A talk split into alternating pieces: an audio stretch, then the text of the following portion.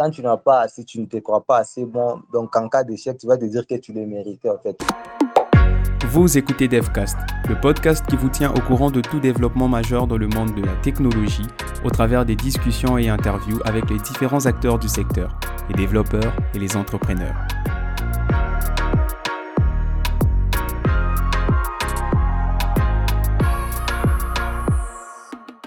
Salut, c'est Bernard NG. Et dans l'épisode d'aujourd'hui, je ne serai pas seul. Nous allons avoir une discussion avec Yves Kaloumé qui va nous donner son retour d'expérience par rapport au développement et au secteur du développement en RDC. Salut Yves, comment tu vas? Je vais très bien Bernard et toi? Ouais, ça va. Alors tu pourrais te présenter pour ceux qui ne te connaissent pas? Voilà, en fait, euh, je suis Yves Kaloumé, je suis développeur mobile, particulièrement sur Android. Euh, je suis aussi membre de la communauté Kotlin, Kotlin Lubumbashi. Je suis aussi j'ai de euh, Google DSC Lead de l'Institut supérieur d'informatique Salama. Je suis aussi membre de l'équipe DevCast. Ah d'accord, ah d'accord. Tu as parlé de GDG Lead. Tu peux nous en dire un peu plus? C'est quoi? Ça consiste en quoi? Google DSC, euh, c'est un groupe de développeurs hum, qui partagent sur les technologies de Google donc, c'est un peu partout en Afrique. Bon, c'est pas seulement en Afrique, presque partout dans le monde. C'est dans le but d'aider les étudiants, développeurs à s'accroître rapidement parce qu'on sait qu'aujourd'hui, avec euh, le cloud, tout ça, les entreprises ont beaucoup de. Il y a une forte demande sur certaines compétences. Alors, Google a créé cette communauté afin d'aider les étudiants à se développer rapidement. Donc, Google donne des ressources et tout ce qu'il faut pour que les étudiants apprennent, c'est ça? Ouais, c'est un peu ça. Et donc, le rôle du lead, c'est en fait diriger toutes euh, ces activités. ouais, toutes ces activités et aider aussi mentorer certaines personnes à mieux apprendre, aider certaines personnes à apprendre. Alors, tu nous as dit que tu étais euh, développeur mobile. Nous sommes en RDC précisément et nous savons que l'industrie de la technologie ici n'est pas encore à, son top, n'est pas encore, euh, n'a pas une très grande évolution. Alors, ça n'a pas beaucoup d'impact. Tu peux nous dire quel est ton quotidien de développeur? Est-ce que ce métier de développeur mobile, tu te retrouves dedans en fait? Ouais, je me retrouve, mais pas comme il le faut en fait. Pas comme il le faut. Déjà, bon, nous savons qu'aujourd'hui, les entreprises qui, qui, ont besoin de, des applications mobiles, c'est soit les grandes entreprises ou les entreprises qui veulent en faire, en, faire un business. Et malheureusement, les, les, grandes entreprises ici chez nous, nous savons tous que s'ils ont besoin d'une application métier, soit ils prennent une solution des, Indiens, ils utilisent, soit ils, bon, ils peuvent embaucher des développeurs, mais travailler en tant que développeur et développer des solutions, malheureusement. Et aussi en tant que freelance, pourquoi c'est difficile? Parce que les petites entreprises, quand ils ont besoin d'une compétence de développeur, ils font rarement appel à un freelance. Donc, ils préfèrent embaucher des personnes qui seront liées à l'entité et commencer à travailler et à faire évoluer leur business. C'est pas comme euh, le développement, par exemple, web, où quelqu'un en particulier peut venir, il a besoin d'un site web pour son entreprise, euh, une landing page, tout ça. Parce qu'aujourd'hui, je ne pense pas qu'il y a quelqu'un qui peut commander euh, une application mobile juste pour présenter son business. C'est un peu une application métier, mais malheureusement, les personnes qui ont besoin de ces solutions ne sont pas des, des particuliers, donc ils ne font pas souvent appel à des freelances. C'est un peu le niveau qui bloque ici chez nous. Et tu penses que s'ils ne font pas appel à, des particuliers, c'est par rapport aux compétences ou c'est un problème de confiance? Parce que on peut aussi se dire qu'il n'y a, pas, a pas encore des très, bons, des très bons développeurs mobiles compétents en RDC ou à Lubumbashi.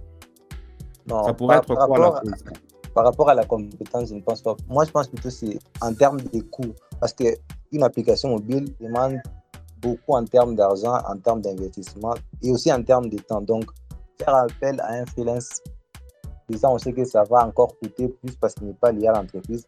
on ne peut pas travailler aussi à long terme avec un freelance pendant, je pense, même une année et plus. Parce qu'une application Android, ça demande beaucoup, beaucoup de temps. Et je pense aussi, surtout, euh, en termes de compétences, je ne pense pas qu'il manque de compétences ici, chez nous. Alors, tu peux nous dire, ça fait combien de temps que tu, que tu es développeur mobile? Développeur mobile depuis 2019. J'ai commencé en 2019.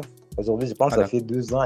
Alors, tu, tu, es déjà avec Kotlin ou tu utilises encore le vieux Java? J'ai jamais essayé Java. Donc, quand j'ai commencé, j'ai directement commencé sur Kotlin. Ah, ça, c'est intéressant. Tu peux aussi nous dire comment ça a commencé, qu'est-ce qui t'a poussé à devenir développeur mobile alors que tu pouvais bien faire autre chose? Par exemple, aujourd'hui, il y a une forte demande euh, avec des sites web, PHP, tout ça ici à Lubumbashi. Pourquoi tu n'as pas suivi la demande du marché, mais tu es carrément allé où il n'y avait presque pas de demande? On a entendu euh, les, différentes euh, réalités qui se passent ici. Pourquoi tu as, choisi au fait de devenir développeur mobile malgré tout ça? C'est un peu plus lié à mon choix d'être développeur. Déjà, être développeur à la base, bon, pas particulièrement mobile, être développeur, déjà, c'est commencé assez bizarrement. Bon, c'est aussi typique. Chez nous, euh, on voit, moi, je me voyais plus dans la cybersécurité. On a tous été un jour inspirés par un acteur, un hacker dans, dans un film. Certains, c'est euh, au bras dans, dans, la série 24 heures chrono. Moi, c'était plus euh, c'était une demoiselle dans le film de Green Arrow, c'était Felicity Smoke. Donc, je me voyais plus dans la cybersécurité. Quand j'ai commencé à apprendre des trucs, j'ai commencé à faire des recherches, je suis tombé dans des groupes. C'est dans ces groupes qu'on parlait de, de, création de sites internet, tout ça. Pour moi, avant, bon, c'était une, une, mauvaise, une mauvaise conception des choses. Pour être bon en cybersécurité, je devais apprendre la programmation et après apprendre le réseau. Donc, quand je suis tombé dans ces groupes, il y avait des gens qui parlaient des blogging, des des sites internet, c'était avec WordPress à l'époque. Bon, j'ai commencé à apprendre, à l'époque, j'apprenais aussi euh, le HTML et le CSS avec les fameux livres du site des zéros Open Classroom. Et après ça, bon, c'est aussi un problème lié au milieu parce que j'étais, presque le seul, dans l'endroit où j'évoluais, j'étais presque le seul qui s'intéressait à, à ces trucs. Et malheureusement, à un moment, je pensais que je connaissais tout alors que je ne connaissais rien. Et j'ai arrêté d'apprendre le développement web parce que je pensais que je connaissais tout, je pouvais tout faire. C'est quand je suis entré dans, dans la communauté euh, Espace Saisis, c'était lors d'un hackathon. Je pense que tu y étais aussi, c'est MLH. Donc, c'est quand je me suis rendu compte que je ne connaissais vraiment rien. Déjà, j'avais la flemme là d'apprendre tout ça. Et après, je ne sais pas comment je suis tombé dans le développement mobile. C'était dans un workshop où on parlait des, des cotines. J'ai commencé à apprendre. C'était juste un show en fait. Et je suis tombé amoureux de ça. Donc. Ok. Tu, tu as, tu as parlé d'un point très important. Tu pensais tout connaître. Malheureusement, on peut, on peut le souligner. Beaucoup des développeurs aujourd'hui, quand ils débutent, ils ont cette impression de savoir tout, en fait. Et après, quand ils se mettent sur un projet où ils, rencontrent d'autres personnes, quand ils rencontrent dans une, euh, dans une communauté, ils se rendent compte, au fait, qu'ils ont beaucoup à apprendre. Et c'est à ce moment-là que beaucoup abandonnent, tu vois. Il y a cet effet, je crois que tu le connais, tu peux, tu peux m'aider? Le, le, fait où on, se sent euh, la vallée, la montagne de la connaissance, quelque chose comme ça. Tu, ah, Dunning-Kruger, je pense que c'est Dunning-Kruger, si je le prononce Exactement. Exactement, c'est exactement ça. Alors ça, c'est un effet qu'on retrouve chez beaucoup de développeurs aussi. Et c'est aussi important de, de le mentionner. Ok, à, à MLH, j'y étais aussi. Sauf que moi aussi, quand j'ai commencé le développement, c'est presque la même chose. J'étais aussi tout seul. J'ai commencé avec euh, HTML et CSS parce que j'ai mon frère qui est développeur Android aussi. Mais lui, il est senior et je crois qu'aujourd'hui, il est passé aussi à Kotlin. Et c'est lui qui, moi aussi, je voulais faire du développement mobile à la base. Alors, pour commencer, j'avais 15 ans, je crois. Je ne pouvais pas commencer avec un truc comme Java. Il y avait beaucoup, beaucoup de concepts que je ne pouvais pas maîtriser à l'époque. Il m'a conseillé de commencer avec Python. Alors, quand j'ai commencé avec Python, j'ai commencé à faire euh, des petits scripts, Sauf que je ne comprenais pas exactement ce que je faisais. Donc, je suivais le livre, la documentation, j'arrivais à des résultats. Je commençais à comprendre un peu les conditions, mais c'était un peu dur pour moi à l'époque. C'est ainsi que je suis passé à l'HTML quand il m'a conseillé. Avec l'HTML, vu que ce n'est pas de la programmation, c'est vraiment de la description, etc. Je suis vraiment allé vite et c'est comme ça que j'ai commencé à utiliser HTML, euh, CSS. J'ai construit mes premières pages. C'est ce qui m'a donné même le goût au fait de continuer parce que j'arrivais à avoir des résultats, à comprendre ce que je faisais. Et après ça, directement, je suis, euh, je suis passé sur PHP et jusqu'à aujourd'hui, je suis resté là, même si je t'annonce directement que j'ai commencé une reconversion avec Kotlin. Ça, ça, va encore prendre du temps, mais il, est très probable que dans, ouais, merci, dans, dans quelques années, je puisse passer totalement en Kotlin. Alors, Yves, tu peux, tu peux nous dire les, défis que tu as rencontrés dans, dans toute cette année d'apprentissage depuis 2019. Par rapport au milieu, nous savons que ici au Congo, c'est un peu difficile. Problème de connexion, problème d'électricité aussi. Mais est-ce qu'il y a d'autres défis que tu, que tu as rencontrés quand tu as commencé à apprendre? Ouais, bon, nous savons tout ce qu'il y a, le problème des, connexions Internet. Aussi, bon, j'avais des milieux, je me suis retrouvé dans une communauté qui m'a permis de facilement apprendre, mais c'est aussi lié aux ressources, en fait. Aux ressources, déjà, je n'avais pas des, cartes pour payer des, cours en ligne, ni payer des mhm. livres, en fait. Donc, j'étais livré à moi-même aussi aux autres. Donc, j'ai parti chez, les gens. J'avais plus de 30 gigas de, cours sur ma machine. J'ai marché avec une clé USB, je demandais des cours et j'apprenais en fait. Aussi la, la méthodologie d'apprentissage. Parfois, tu, on apprend parfois activement et passivement. Donc, j'ai mélangé un peu les deux. Où il fallait pratiquer, moi j'étais en train de regarder et puis il y a des choses qui me passaient. Aussi, je n'avais pas des personnes comme on peut dire des mentors. C'est important d'avoir quelqu'un vers qui on peut se tourner en cas de difficulté, qui peut, qui peut nous, nous accompagner. C'est bien d'être dans une communauté, mais c'est toujours bien de, de, cibler une personne en particulier. Donc, tu peux souvent nous accompagner. C'est important aussi. Ok, ok. Et donc, tu, tu me confirmes que aussi la difficulté que tu as eue dans ton apprentissage, c'est que tu ne savais pas apprendre. Ouais, c'est surtout ça. Je n'avais pas, pas de, de bonnes méthodes d'apprentissage. Ah d'accord, ok. Ça c'est parce que c'est vraiment aussi important. Tu as parlé de l'apprentissage euh, passif et l'apprentissage euh, actif. Tu peux nous en dire plus? Ouais, bon, l'apprentissage, parfois, bon, surtout ceux qui apprennent avec des vidéos, parfois quand tu apprends, il y a quelqu'un dans la vidéo qui est en train de coder. C'est mieux, moi je pense pour moi, c'est mieux de le suivre, de commencer à coder en même temps que lui. Et certains préfèrent regarder ça comme un film, donc tu regardes et puis après, il commence. L'effet là de regarder, ou quand tu lis un livre, l'effet là de lire sans d'abord pratiquer, là tu apprends passivement. Donc tu vas essayer de pratiquer après. Là, ça sera l'apprentissage actif. Donc là, quand tu apprends, tu es actif, tu pratiques, là c'est l'apprentissage actif. Donc quand tu regardes juste, tu essaies de mémoriser, de comprendre sans pratiquer, là c'est plus passif.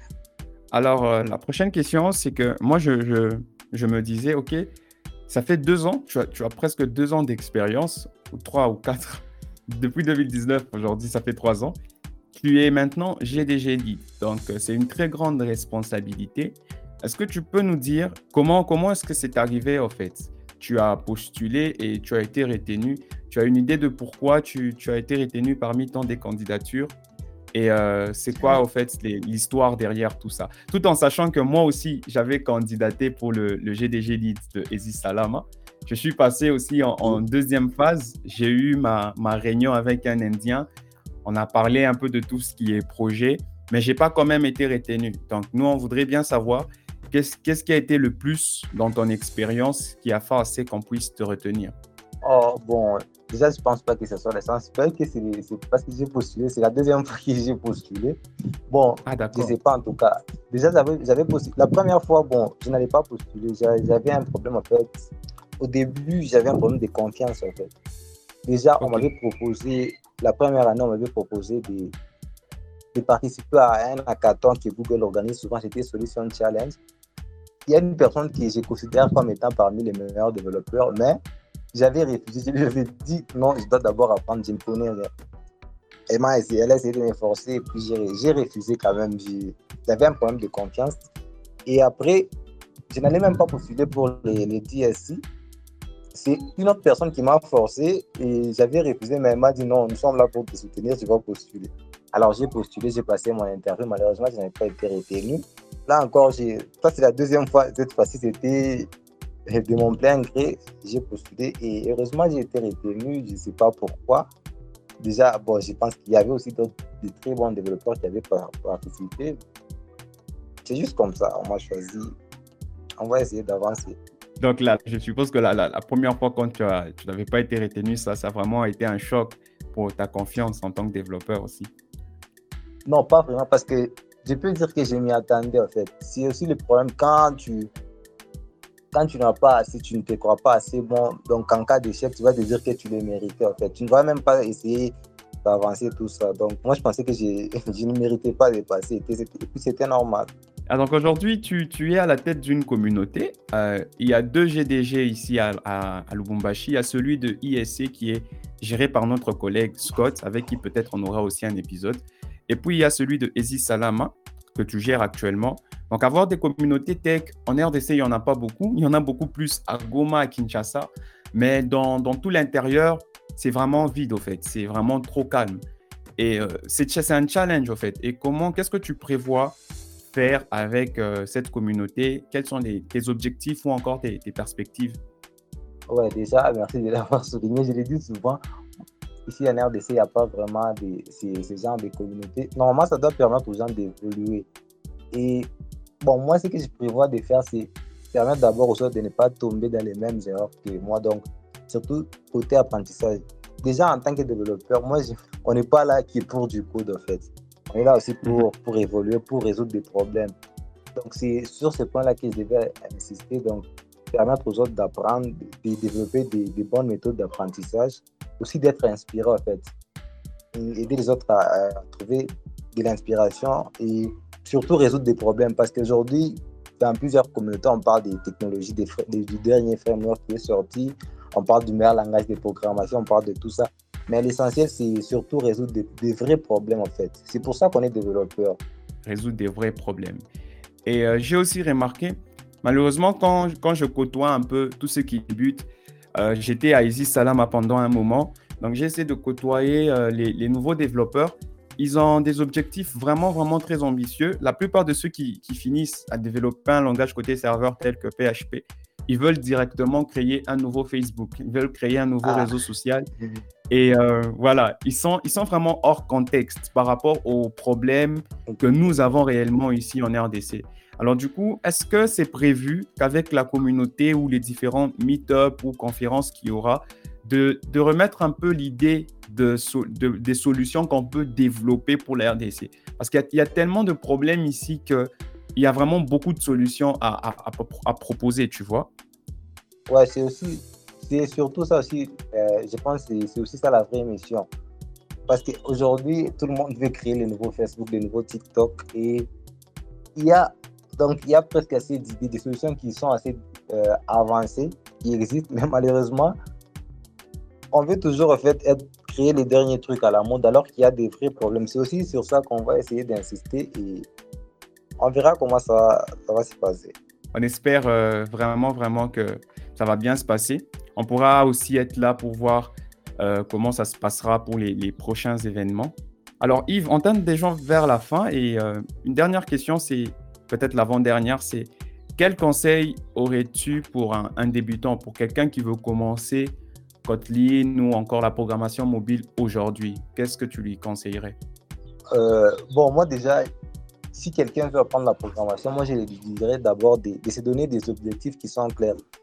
Euh, pour une petite anecdote, la dernière fois, bon, il y a, j'étais à l'école aussi, il y a une personne qui me demande, qui est venue me voir, il m'a demandé, j'aimerais apprendre Python. Alors, avant, avant de lui répondre, de lui donner des ressources, je lui ai dit, pour faire quoi en fait?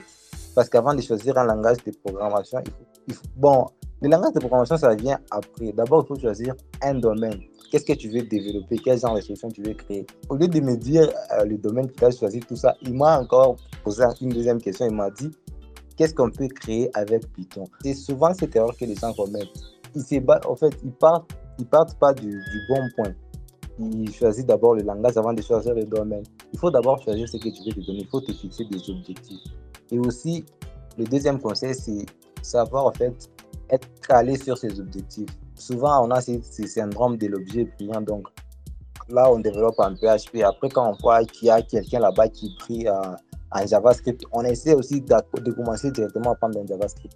Ça nous retarde souvent dans, nos objectifs. On parle, on, au début, on va croire qu'on avance, mais malheureusement, on n'avance pas.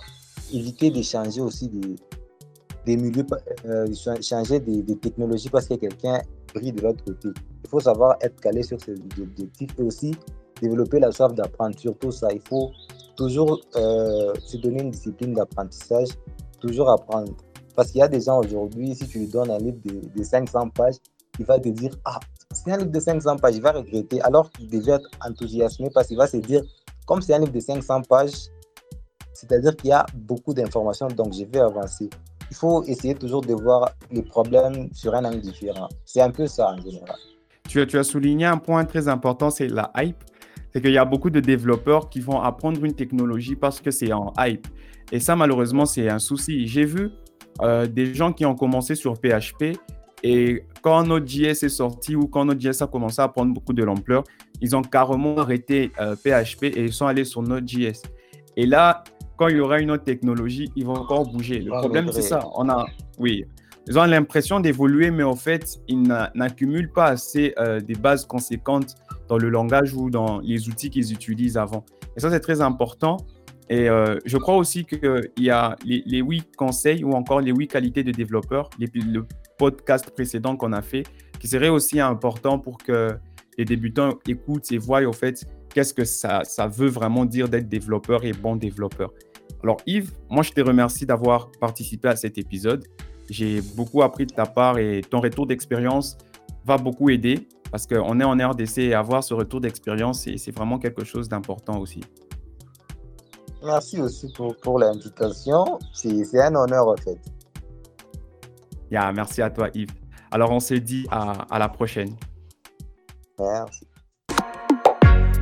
Merci d'avoir écouté cet épisode de DevCast. Nous espérons qu'il vous a plu. Si c'est le cas, n'hésitez pas à nous noter ou à laisser un avis sur la plateforme de podcast sur laquelle vous nous écoutez.